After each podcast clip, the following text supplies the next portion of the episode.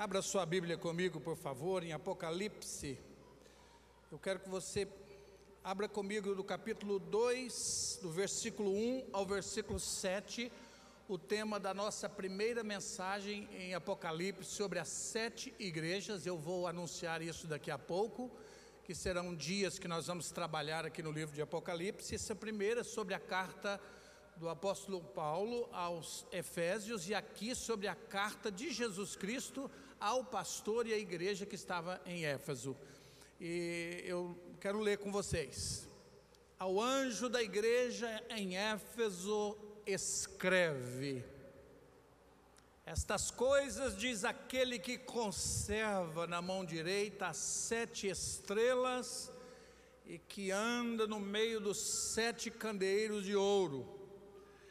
Eu conheço as tuas obras, tanto o teu labor como a tua perseverança, e que não podes suportar homens maus, e que pusesses à prova os que a si mesmos se declaram apóstolos e não são, os que acham-te mentiroso, achaste mentirosos, e tens perseverança, e suportastes provas por causa do meu nome, e não te deixastes esmurecer.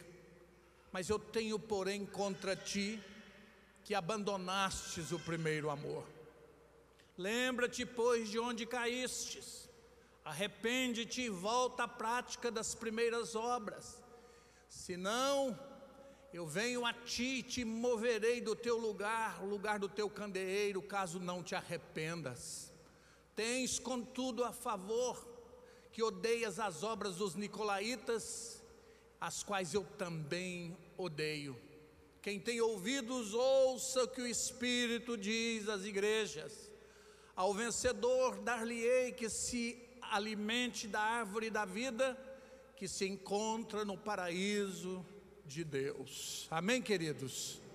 Amém, meus irmãos? Vamos orar mais uma vez? Senhor, nosso Deus e nosso Pai. A tua graça nos basta, ela excede o nosso entendimento e ela é melhor do que a vida. Abençoa-nos, Senhor, nesta noite maravilhosa deste culto, que nós saímos dos nossos lares para vir aqui única exclusivamente para te adorar. Senhor, abençoa cada vida que ouve essa palavra. Me abençoe, Senhor Deus, também para que eu seja tocado pelo Senhor no anúncio a essas preciosidades do Espírito à vida dos meus irmãos. Me abençoe, nos abençoe, Pai, em nome de Jesus, amém. Graças a Deus. Nós vamos falar hoje sobre uma das cartas que o Senhor Jesus Cristo escreveu aqui no Apocalipse e vamos aprender o que, que a gente deve fazer para não cair nos mesmos problemas dos dias atuais que nós estamos vivendo. Vamos entender que nós temos uma grande responsabilidade quando somos identificados como corpo de Cristo, como povo de Deus, como família de fé, como um povo cheio do Espírito Santo de Deus. Nós temos uma missão que foi dada pelo nosso Senhor e Salvador Jesus Cristo e que foi revelada então agora para nós, trazendo a palavra de Deus vinda do céu e essas mensagens tratam-se de mensagens enviadas pelo nosso Senhor Jesus Cristo à igreja. Essas igrejas todas estão na Ásia Menor, e essas igrejas, todas as sete igrejas estão na Turquia, todas elas, e umas assim, três, todas enfileiradas e todas outras três enfileiradas também, e no decurso desses estudos eu vou passar isso, os mapas para os irmãos direitinho. Então, essa igreja aqui, que é a igreja de Éfeso, eu quero que você observe comigo, capítulo 2, versículo de número 1. É muito interessante porque essa igreja de Éfeso era uma igreja dinâmica, era uma igreja cheia de valor, era um povo muito trabalhador, era um povo diferente, e o texto começa dizendo a nós o seguinte: ao anjo da igreja em Éfeso escreve: essas coisas diz aquele que conserva na mão direita sete estrelas que anda no meio dos sete candeeiros de ouro, a perfeição de Deus. Olha comigo o que está acontecendo no versículo de número 2. Logo em seguida, eu conheço as tuas obras. É tão interessante saber que Deus nos conhece, que Deus sabe o que a gente faz no recôndito, mas não é simplesmente uma igreja que prega contra o pecado, Porque na verdade a gente tem que tomar muito cuidado com isso. Porque quantas vezes pregando contra o pecado a gente começa a atacar a vida do pecador. E a graça de Deus, ela vem contra o pecado e a favor do pecador, restaura o pecador, traz ele para perto, para a presença de Deus. Agora é muito interessante porque a Bíblia não relata quantas são as obras da igreja de Éfeso. Esta igreja, esta cidade que foi evangelizada, era uma cidade portuária, era uma cidade que ficava bem de frente para a Grécia era uma cidade que tinha um porto muito interessante, era uma cidade rica, uma cidade cheia de quantas coisas boas. Olha o versículo 1, ele diz o seguinte, Efésios capítulo 2, versículo 1.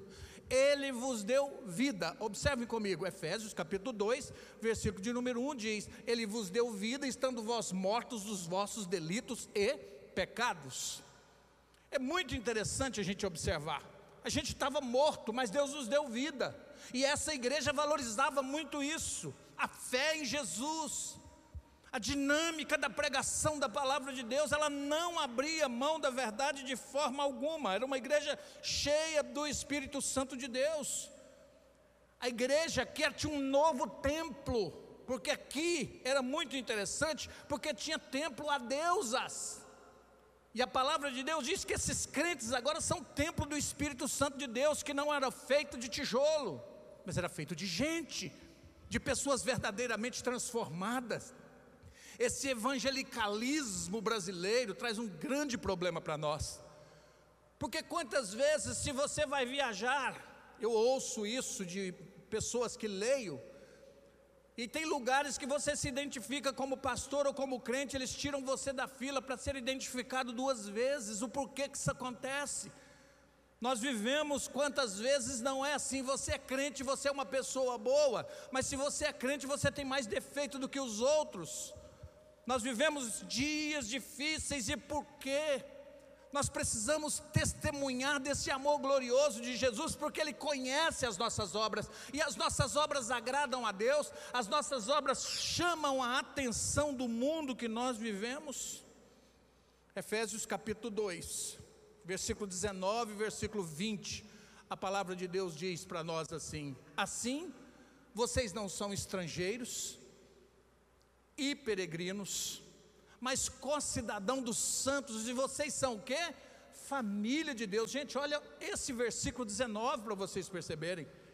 Nós somos família de Deus, um povo que tem intimidade com o Senhor Família é diferente. Você observa, você já tem um nível de intimidade com os primos, você tem um nível de intimidade com os irmãos, você tem um nível de intimidade com os pais, e quando nós nos chamamos de irmãos, e assim nós nos cumprimentamos e acreditamos que nós somos, e por que tanta indiferença no meio do povo de Deus? Por que, que nós não aceitamos mais uns aos outros e não trazemos para a comunhão do Espírito? Isso é precioso, é maravilhoso para as nossas vidas. E o versículo 20 diz a nós assim: edificados sobre o fundamento, não é da filosofia moderna e barata desse tempo, edificada sobre o fundamento dos apóstolos e dos profetas, sendo Jesus Cristo a pedra angular. E o que, que é uma pedra angular? As construções romanas, elas eram feitas em arco. E a pedra angular é que o pedreiro ia assentando as pedras, e a pedra angular era a pedra rejeitada pelos construtores, que era colocada num cantinho, e ele fazia uma pedra quase que em forma de cunha, e chegava na, no final da construção, quando as pedras se encontravam, ele colocava o pedreiro, aquela pedra calçando, e aquela pedra angular é que segurava toda a estrutura de pontes, de castelos, de casas de reis, que vocês veem nos filmes que encontram por aí. E a Bíblia diz que Jesus é essa pedra angular. É a pedra que segura, é o firmamento, e é isso que não deixa a igreja cair, se arruinar, é a fé em Jesus Cristo de Nazaré que prometeu um dia voltar e nós cremos nessa palavra. Amém, meus irmãos queridos? Amados, vejam bem. Efésios capítulo 1, versículo de número 22. A palavra de Deus traz uma mensagem linda aqui para nós. Esse organismo onde todo poder, toda autoridade, segundo o padrão do nosso Senhor e Salvador Jesus Cristo, que todas as coisas foram colocadas debaixo dos seus pés, e pôs todas as coisas debaixo dos seus pés, e para ser o cabeça sobre todas as coisas, o que?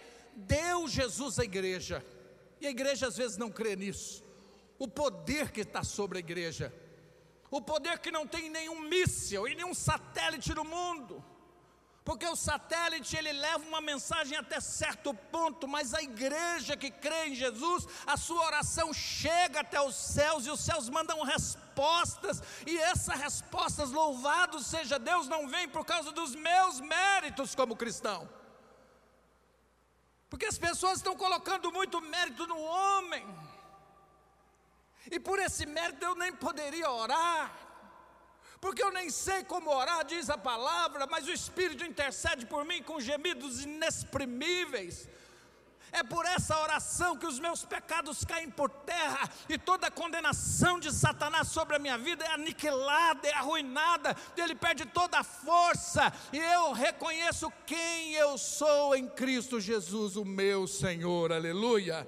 Louvado seja Deus. Esta igreja era uma igreja diferente, capítulo 5, versículo de número 3 de Efésios. Essa igreja vivia num mundo tenebroso e nós também vivemos. Um tempo que a igreja tem que avançar, ela tem que conhecer o espiritual, ela precisa entender o que é batalha espiritual, o que é guerra e que a guerra está conquistada, ela é ganha. E tem pessoas nesse tempo que ainda entendem que ele precisa ir no monte tal, ele precisa ir na igreja X para fazer uma campanha que lá tem mais poder, esquece de orar para o céu. Entender que Jesus está onde você está orando. E você que reúne na sua congregação, por menor que ela seja, ali está o Espírito de Deus olhando para as suas orações e o Pai com as mãos estendidas, liberando bênçãos e mais bênçãos sobre nós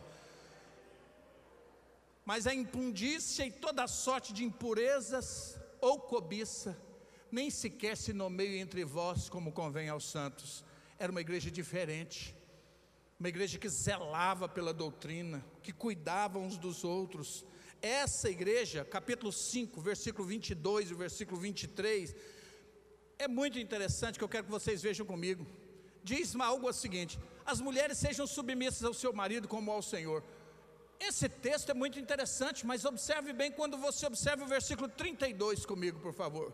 Capítulo 5, veja o versículo 32. Grande é esse mistério, mas eu me refiro a Cristo e a igreja. Porque a igreja, ela tem um memorial diante de Deus. O Senhor liberou uma autoridade sobre ela que Deus compara a igreja à noiva de Cristo. E todo casamento mostra isso. A igreja que ela tem força, porque ninguém é mais atraente do que uma noiva. Ninguém. No teu pastor que faz o casamento, a mulher mais elegante que está dentro de um casamento, ela não é mais importante do que a noiva. A noiva, não existe noiva pobre ou noiva rica. Existe a noiva, e a noiva, quando entra adornada na porta daquele templo, todo mundo se levanta, porque ela é importante, e o noivo está recebendo ela ali para as núpcias. E a igreja do Senhor perdeu essa noção de quem ela é, que ela está se preparando para o grande encontro. E a igreja, ela não pode ser uma noiva mulambenta, suja. A noiva vai para o salão, passa o dia todo lá se arrumando, se organizando, se preparando para as bodas, para o momento de encontrar com o seu noivo, que é o momento mais feliz e que uma mulher espera tanto e que tem tanto sido bombardeado no nosso tempo o casamento. Mas é muito interessante essa igreja santa. Mas Jesus percebe que essa igreja produz obras de valor, obras de qualidade, obras santas. Mas tem um ponto aqui para essa igreja. Porque na verdade o mundo precisa de uma igreja dinâmica. O mundo precisa de uma igreja trabalhadora. O mundo precisa de uma igreja eficiente, não é uma igreja que recua não é igreja dos cargos, não é igreja da profecia, não é igreja da pessoa mais importante da cidade que congrega lá, é a igreja que tem o Espírito Santo de Deus. É a igreja que busca a ação desse Espírito, a igreja precisa ser eficiente, ser uma igreja relevante. uma igreja adornada, mas uma igreja que tem ação, um carro que tem motor e que tem rodas, uma igreja que se movimenta e que o mundo olha e diz: tem algo aí. Quantas vezes nós não cremos nisso? Uma igreja que pregue a verdade, mas que seja uma igreja verdadeira, uma igreja santa, uma igreja que tem luz, uma igreja que apresenta Cristo, uma igreja que não precisa de corredentores, que não precisa de pessoas famosas, uma igreja que não precisa de likes no Instagram, uma igreja que precisa de joelhos dobrados e uma boca aberta para pregar a santa e bendita palavra de Deus. Não a igreja da vaidade dos nossos tempos. Você congrega na igreja de quem? Eu congrego na igreja de Jesus, meu irmão. Que a esse crucificado e que ressuscitou e vive para a glória de Deus e prometeu um dia me buscar. Agora a pergunta que soa para nós nessa noite, não somente para mim, mas para você que me ouve, meu querido irmão, quais têm sido as nossas obras como igreja? O que você realmente tem feito como igreja? Igreja não significa congregar no domingo à noite, igreja significa assumir uma missão, uma missio dei para o nosso tempo. Uma igreja viva que serve ao Deus vivo, que prega uma mensagem viva, santa e verdadeira, que não muda isso a cada estação do ano, para regimentar pessoas para os seus currais. Mas as igrejas são convidadas a pregar a palavra de Deus e levar as ovelhas para o seu aprisco, é totalmente diferente. Essa igreja, não obstante todos os atributos que ela possuía, ela esqueceu de um ponto marcante que Jesus toca aqui na ferida dessa igreja. Ele aponta, essa igreja havia perdido o primeiro amor. E é tão complicado um casal que perde o primeiro amor. Não importa mais, já começa a pensar numa carta de divórcio, eu quero algo diferente. Mas o que, que significa perder o primeiro amor aqui na palavra de Deus, em Efésios do capítulo 2? me perdoe, em Apocalipse, no capítulo 2. Perder o primeiro amor significa perder a motivação. E os demônios estão aí para arrancar a motivação das pessoas, para colocar sentimentos no coração das pessoas que evitem elas de praticar essa missão arrojada desse tempo. Como essa igreja é privilegiada e ser escolhida por Deus para um tempo de pandemia para servir a Deus. Um tempo em que a gente se assusta com tantas mortes, um tempo em que a gente não pode apertar a mão do outro, um tempo em que você não pode abraçar, um tempo em que você precisa desinfectar as mãos. Eu ouvi uma história uns anos, dez anos atrás, que eu fiquei estupefato com a história. A mulher teve um filho e a mulher era de uma classe social mais elevada, assim, financeiramente. E as pessoas iam visitar a família e pegavam o menino, mas a mulher dizia o seguinte: ou com luvas, ou lave as mãos no banheiro primeiro, com sabonete especial, enxugue as mãos e trocava a toalha a cada visita que chegava na casa. Isso que absurdo isso! Como pode essa mulher fazer isso? Para pegar o filho? Será que é uma estrela esse menino? Todo mundo ficava estupefato com aquilo, estarrecidos. Mas ei, não tem mais crianças nas casas, quantas vezes recém-nascidos, e está todo mundo lavando a mão e com medo do outro. E isso é protocolo do governo e nós temos que obedecer e que respeitar com respeito à nossa saúde, a saúde do outro, eu compreendo. Mas ao mesmo tempo a igreja está dormindo. Nesse tempo de dificuldade em que precisamos acordar pedir avivamento num tempo difícil. Ou nós estamos também colocando as mãos no álcool gel ou no álcool 70% quando vamos falar com o Espírito, com medo de que ele possa estar nos contaminando com algo celestial. Medo de Deus. Mas o pecado é um vírus muito mais mortal porque a Bíblia diz que o Espírito Santo nos enche da plenitude celestial e o pecado nos enche de plenitude terrena. Deus está nos chamando como igreja E quando a igreja perde o primeiro amor, ela se torna morna. E a palavra de Deus diz que a gente não pode ser morno, ele pode ser quente ou pode ser frio, porque sendo quente Deus conhece, o frio não é de Deus, mas o morno, a palavra de Deus diz, e por isso eu vomitar-te-ei da minha boca. Já bebeu água morna? Já viu quanto é ruim a pessoas que fazem dieta com água morna para dar náuseas e poder vomitar? E Deus está olhando para a igreja desse primeiro século, agora, 2000 iniciou, inicia um novo tempo, um tempo de frieza espiritual, e os conselhos da palavra de Deus vêm para nós. E eu quero que vocês observem comigo. Apocalipse capítulo 2. Observem, porém, tenho, porém, contra ti que abandonastes o primeiro amor. Condenação, igreja. Eu faço se der, eu vou como vai. Mas a palavra de Deus continua para nós no versículo 5. Lembra-te, pois, onde caíste. E é muito interessante. E o pecado nos leva à ruína. E nós não podemos morrer com isso. E a igreja precisa separar o que é arrependimento do que é remorso. Remorso para nada adianta. Judas Iscariotes se encheu de remorso, mas Simão Pedro se encheu de arrependimento e pediu a graça de Deus e tornou-se um apóstolo que foi líder do colégio apostólico em Jerusalém. Mas Judas Iscariotes ficou só como um exemplo ruim. Quanta criança chamada Pedro mas nenhuma criança chamada Iscariotes. Nenhuma. As pessoas têm medo até de chamar Judas, e tem outros Judas bons na Bíblia. Agora observa comigo, primeira coisa, nós precisamos abandonar o pecado. Abandonar. Mas nós precisamos voltar ao primeiro amor.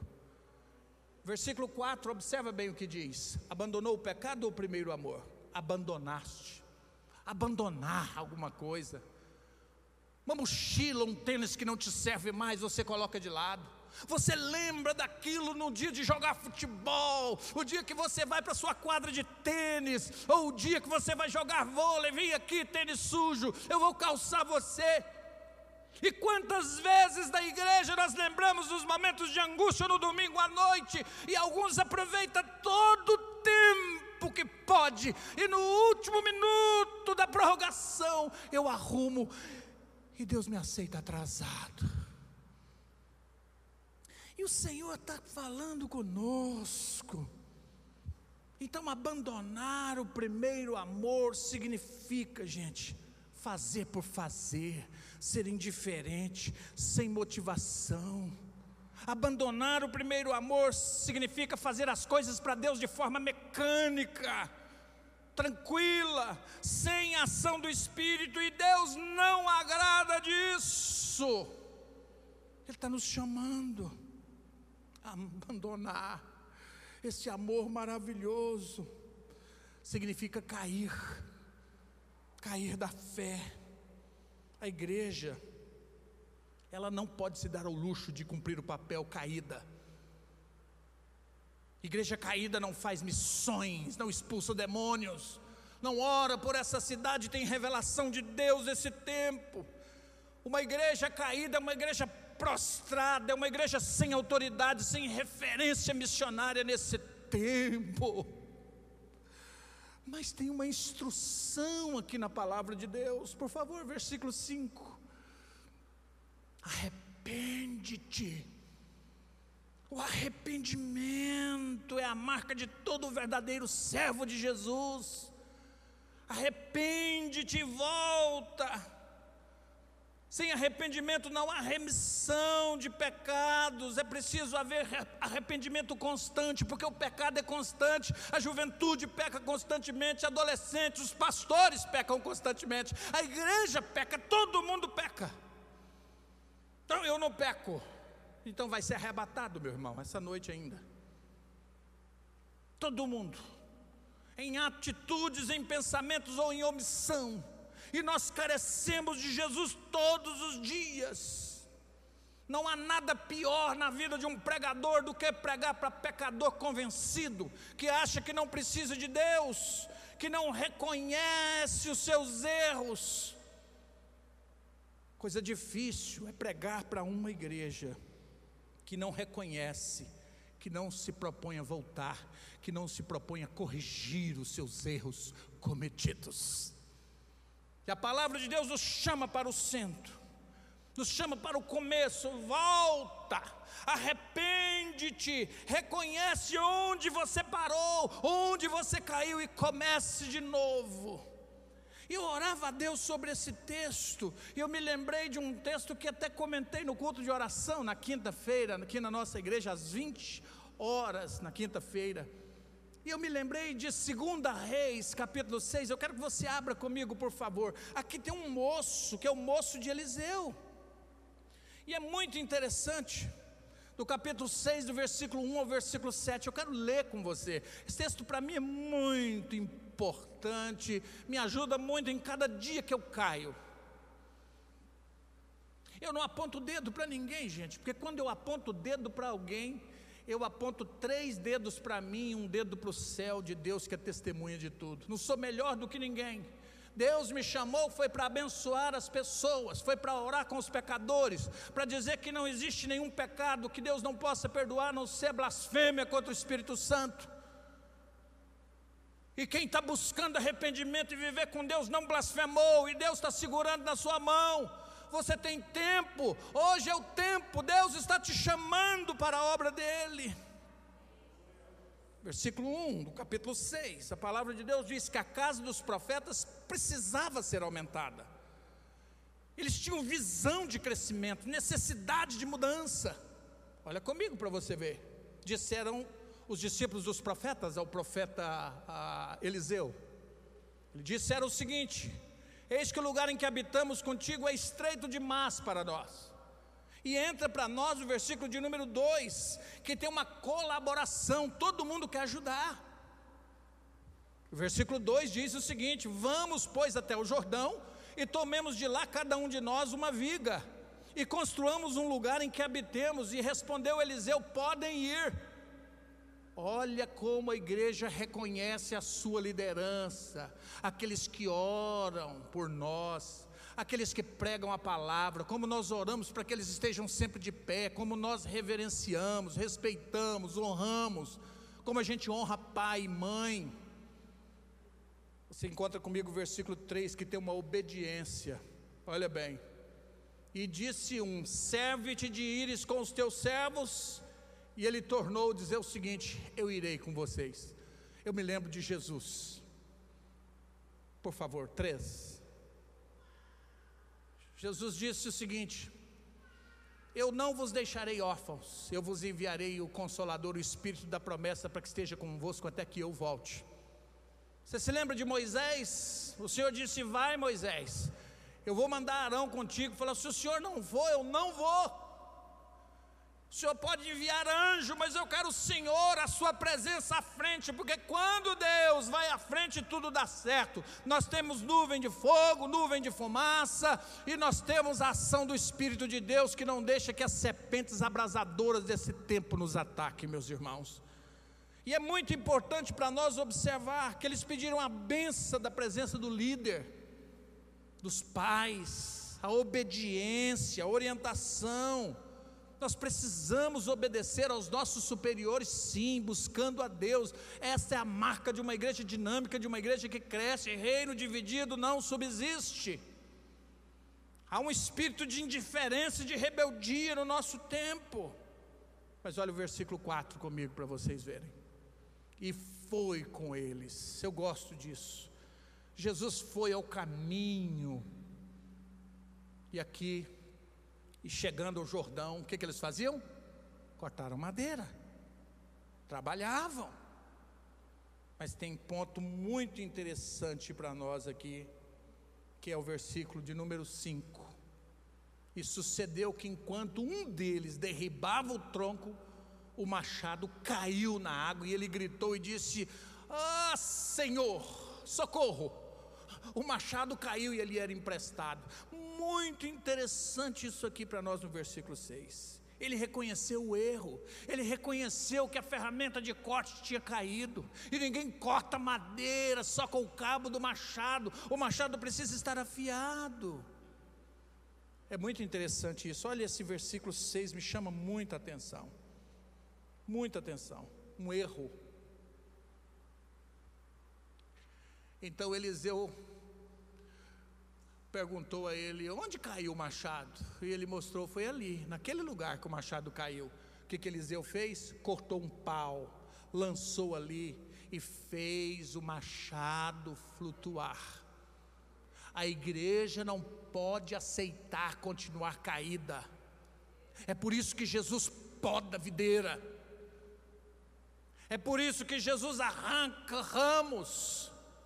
É por isso que Ele quer novos brotos, novas pessoas que se envolvam com a obra de Deus, que se envolvam com a intercessão e com a oração, porque tanto demônio nesse tempo. E a igreja não vai avançar se ela não pôr o joelho no chão e orar.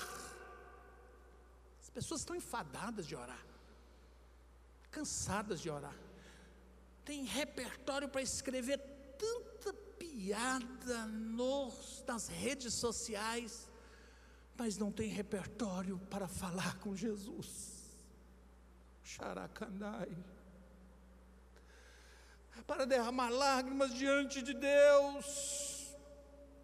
Responsabilidade pediu socorro aos superiores, aos intercessores, socorro, humildade.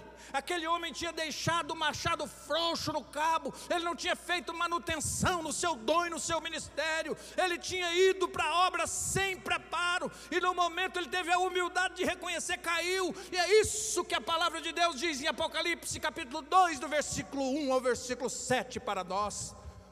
Lembra-te de onde caístes e arrepende-te. E aí, o versículo 7 diz assim: Você pode ir para frente para nós? Ainda está aqui? Ele disse o quê? Você voltar no versículo 6 comigo? Ele cortou um pau e fez o machado flutuar. Mas ele não pegou o machado. Porque tem gente que o machado caiu, ele quer que flutua, porque ele está vendo que tem ferida na casa, que tem tumor na casa, que tem morte na casa, que tem problema mental na casa, que tem angústia na casa. Mas ele não quer o machado de volta, porque ele sabe o quanto custa esse dom para ele. É renúncia quantas vezes de uma vida.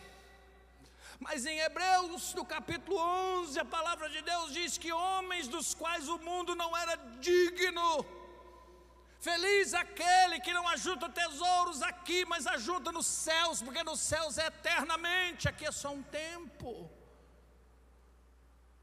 E é interessante o versículo 7, por favor. E disse: Levanta-o. E ele estendeu a mão pegou o machado e a obra precisava continuar. Deus fez o um milagre. Deus nos levantou do fundo do lago de pecado, nos ressuscitou juntamente com Cristo, diz Paulo aos Efésios e nos fez assentar em lugares celestiais, nos lavou, nos remiu, nos deu roupas brancas, e quantas vezes nós voltamos e nos chafurdamos no lamaçal de pecado, e Ele novamente, incansavelmente, o pastor bendito das nossas almas, que deixa 99 ovelhas seguras do aprisco, e que volta para pegar uma, uma, carrapichenta, os lobos ao redor, a serpente esperando, os abutres querendo devorar.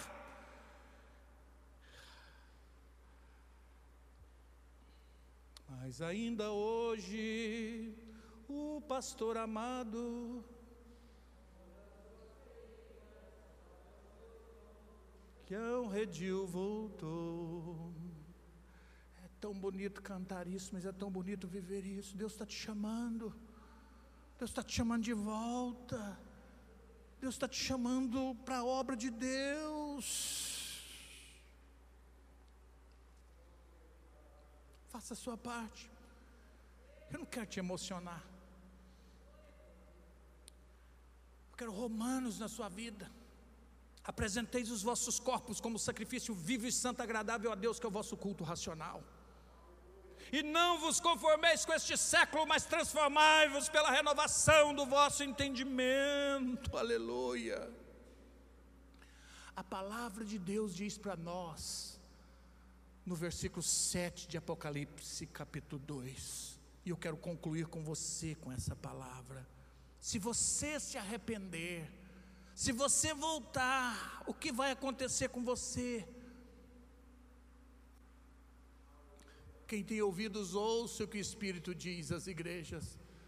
Eu dar-lhe-ei ao vencedor que se alimente da árvore da vida que se encontra no paraíso de Deus. O que Deus escondeu de Adão, por ter pecado e não ter se encontrado com Deus na viração do dia, Deus dá a você. Mas se não houver arrependimento e reconstrução, não haverá salvação.